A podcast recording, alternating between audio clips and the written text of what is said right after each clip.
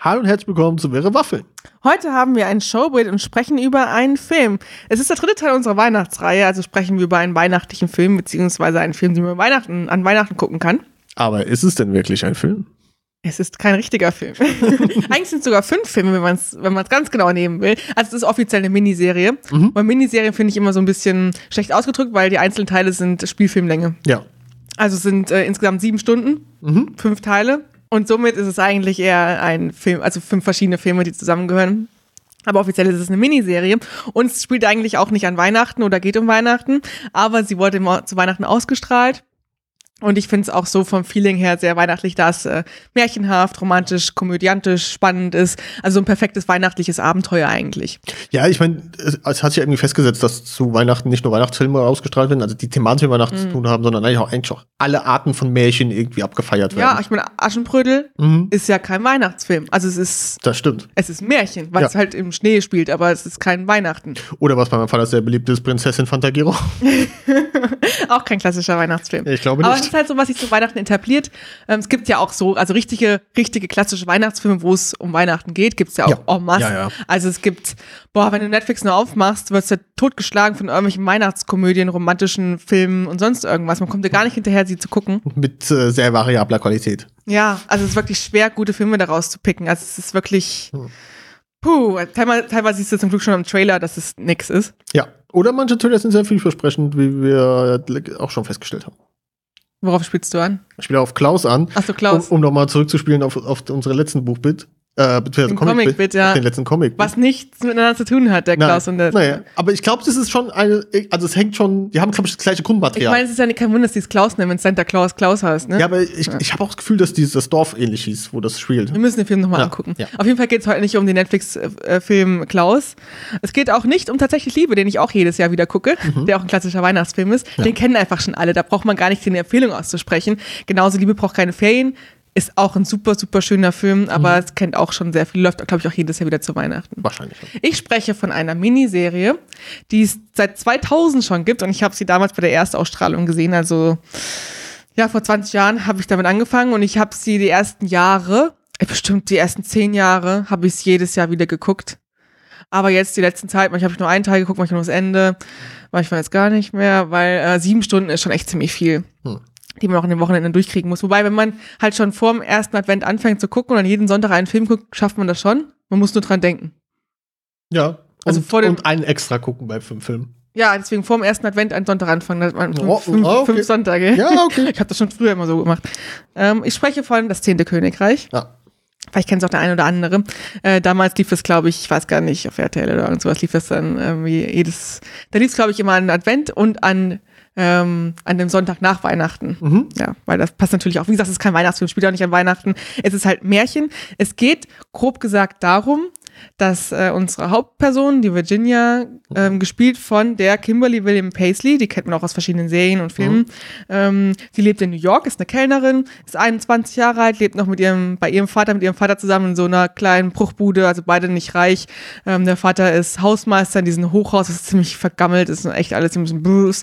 Und sie muss halt immer mit dem Fahrrad durch den Central Park zu, ihrer, zu ihrem Restaurant fahren, wo sie arbeitet. Und auf einmal trifft sie auf eine ja, Märchengestalt, sagen wir es mal so. Also es spielt in der heutigen ganz normal New York. Und plötzlich ist da halt so was Magisches und ähm, über mehrere Umstände, äh, ich will jetzt nicht zu so viel verraten, kommt sie in eine Parallelwelt. Die Welt der Märchen, der Königreiche, da gibt es neun Königreiche ähm, und die sind auch verschiedenen alten Märchenfiguren zugeordnet. Generell spielt es 200 Jahre nach der Zeit aus dem Märchen. Also Cinderella, mhm. Rotkäppchen, Schneewittchen, das war alles vor 200 Jahren. Die leben aber teilweise noch. Mhm. Zum Beispiel das erste Königreich, da regiert Aschenputtel die erste immer noch. Die ist mhm. natürlich 200 Jahre alt. Mhm. Entsprechend sieht sie auch aus, mehr oder weniger. Gut, aber es ist ja Magie auch im Spiel von daher. Ja, genau, es ist alles magisch und es ist auch immer mhm. noch das, das, also die verschiedenen Königreiche sind noch so verschiedene, wie verschiedene Länder halt auch. Mhm. Und das halt so alles so, ja, sehr oberflächlich, sehr auf Schönheit aus Operationen und Magie mhm. und, und so weiter. Dann gibt's aber auch ähm, das zweite Königreich, da regiert Rotkäppchen die dritte. Mhm. Jetzt kann ich mir die Original-Rotkäppchen zum Beispiel, sie ist ja auch keine Prinzessin, aber Rotkäppchen regiert. Und äh, da gibt's ganz viel Wälder und Wölfe und Lebkuchenhäuser und ach, ich weiß nicht, das ist verschiedene. Also es ist auch nicht immer jedes Märchen ein Königreich, manche sind auch so ein bisschen mhm. über, übergreifend. Zum Beispiel gibt es auch ein Königreich von der Schneekönigin. Mhm. Fand ich auch ganz gut. Da ist halt dann alles so vereist und Schnee. Und da gibt es halt auch ähm, ja, die Berge, wo dann die Zwerge sind. Da gibt es noch viele Minen und also so verschiedene, also mhm. wie auch in der Welt verschiedene Länder gibt, gibt es dann halt auch da. Und es gibt halt diese neuen Königreiche. Der Titel, das zehnte Königreich, ähm, ja, das, das ist halt New York oder die USA oder mhm. unsere Welt, das ist halt das zehnte Königreich. Gibt es offiziell natürlich nicht in der Märchenwelt. Da ist es eher so ein Märchen in der Märchenwelt. Mhm. So das Sagen und das zehnte Königreich, wo dann die Menschen so autonom mit Technologien und ganz komische Sachen sind. Mhm. Das ist ganz witzig. Und äh, die Virginia landet mit ihrem Vater da in mhm. diesen Parallelwelt, der kommt auch noch mit rüber. Und äh, da sind sie halt auf, ähm, ich weiß gar nicht genau, wie es ist, trennen sie sich und sie suchen sich. Auf jeden Fall suchen sie da irgendwas. Und ähm, es ist alles ziemlich dramatisch, die Hintergrundgeschichte von der Virginia auch, weil ihre Mutter hat sie verlassen, als sie noch ein Kind war. Sie gibt sich selbst die Schuld dafür und sie findet auf ihrer Reise auch noch raus, was da passiert ist mit ihrer Mutter und warum sie sie verlassen hat und wer das ist. Dann trifft sie auf einen Wolf, der gespielt wird von Scott Cohen. Also es ist kein Wolf-Wolf, sondern es ist ein Mensch, der mhm. aber letztendlich immer Menschen fressen will und, ja. und ähm, die verlieben sich nacheinander und das ist alles so ein bisschen hin und her, weil sie ist ja eigentlich, ja, dann gibt's da noch den äh, Prinz oder den König Vandel, ich glaube, es ist noch ein Prinz, der dann zum Hund verwandelt wird und ähm, ein Hund wird in ihn verwandelt mhm. von der bösen Königin, die gibt es nämlich auch immer noch und die nämlich das Königreich übernehmen will oder alle Königreiche beherrschen will und dafür halt den Prinzen in den Austausch. Hund verwandelt hat ja. und damit sie diesen Hund, Hundprinzen mhm. selbst kontrollieren kann, weil es auch sehr witzig ist, weil das immer noch ein Hund ist, mhm. den man ein Leckerchen haben will und, und da, wenn es solche öffentlichen Reden sind, sich auch sehr schwierig. Und dann gibt es Trolle, die sind sehr lustig, die singen einmal ähm, Night Fever, auf, weil, sie, weil sie aus dem zehnten König, das habe ich schon erzählt, wer da rüberkommt. Also die, die, die Trolle sind rübergekommen nach New York durch einen Zufall durch einen magischen Spiegel. Und da haben sie so einen Kassettenrekorder mit drüber genommen und da spielt halt immer Night Fever, dann singen sie immer Night Fever.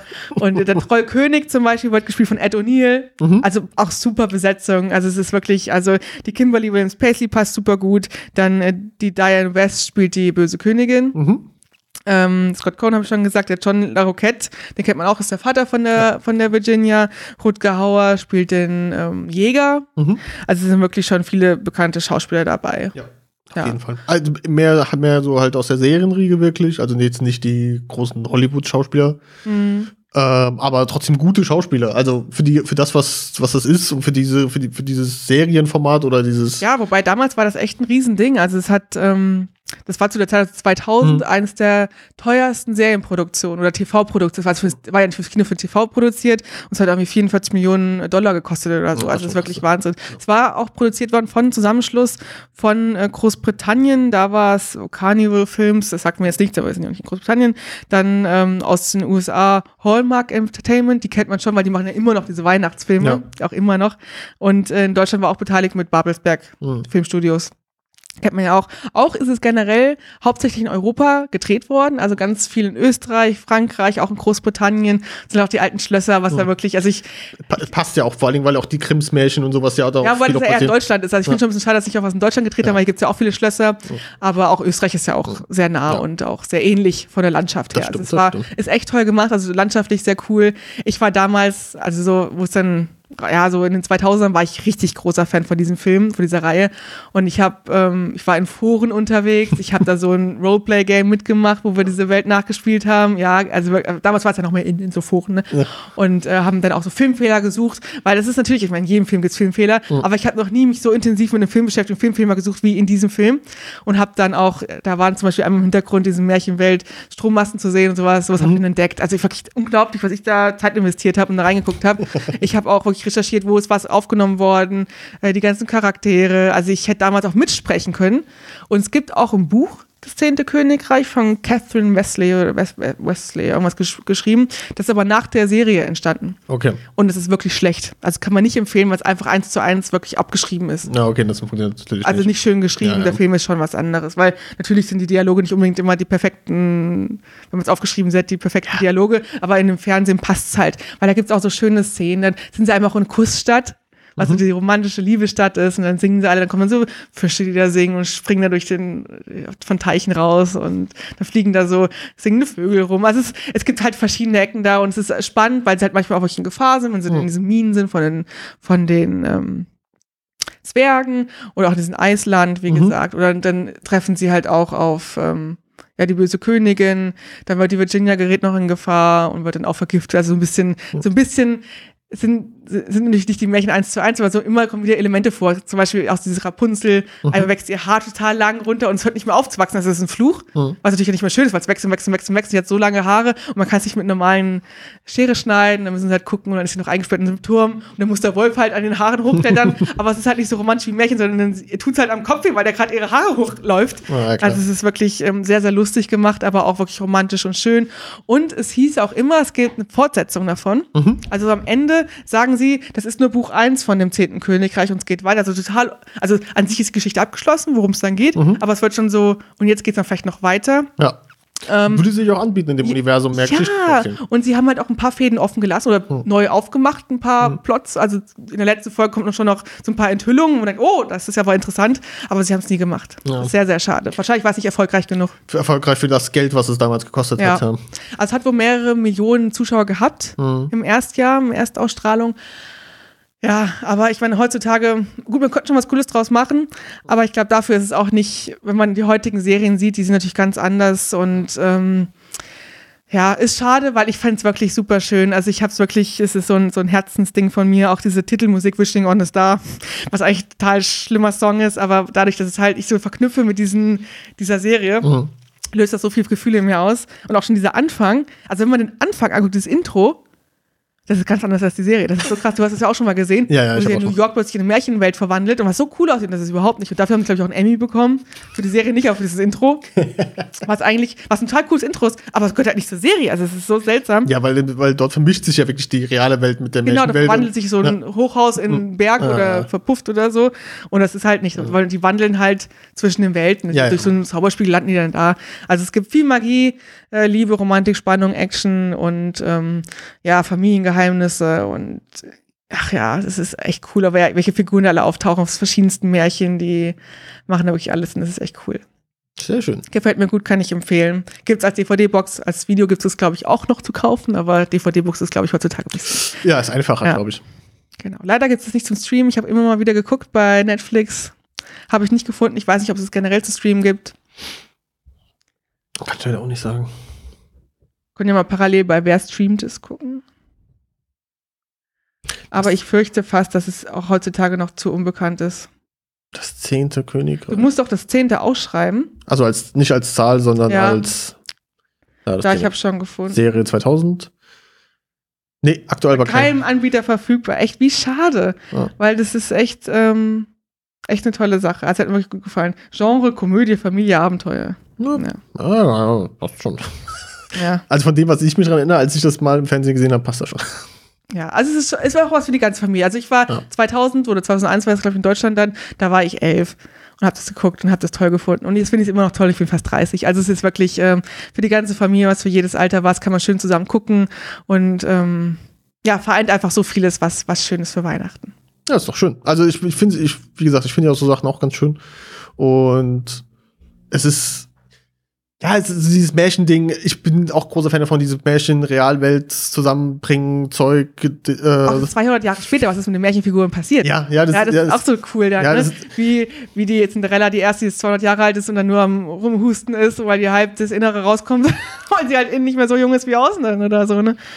Oder die ähm, Schneewittchen, die dann eher als guter Geist unterwegs ist.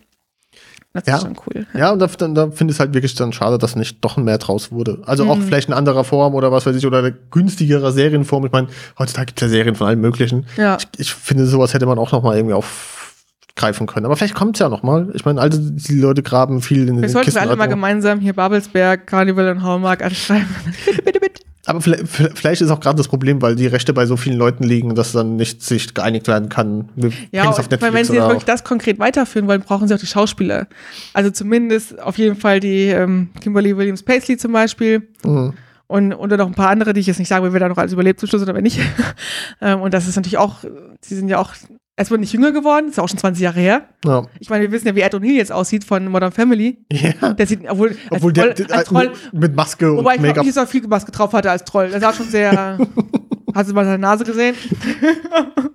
ja, gut, wir, wir verrennen uns. Auf jeden Fall kann ich diese Miniserie, diese Filmreihe sehr, sehr empfehlen. Man kann auch online äh, Trailer angucken, wobei die auch nicht so sehr aussagekräftig sind, aber auf jeden Fall kriegt man schon einen Eindruck. Ja. Ich kann es empfehlen für Groß und Klein. Zu Weihnachten.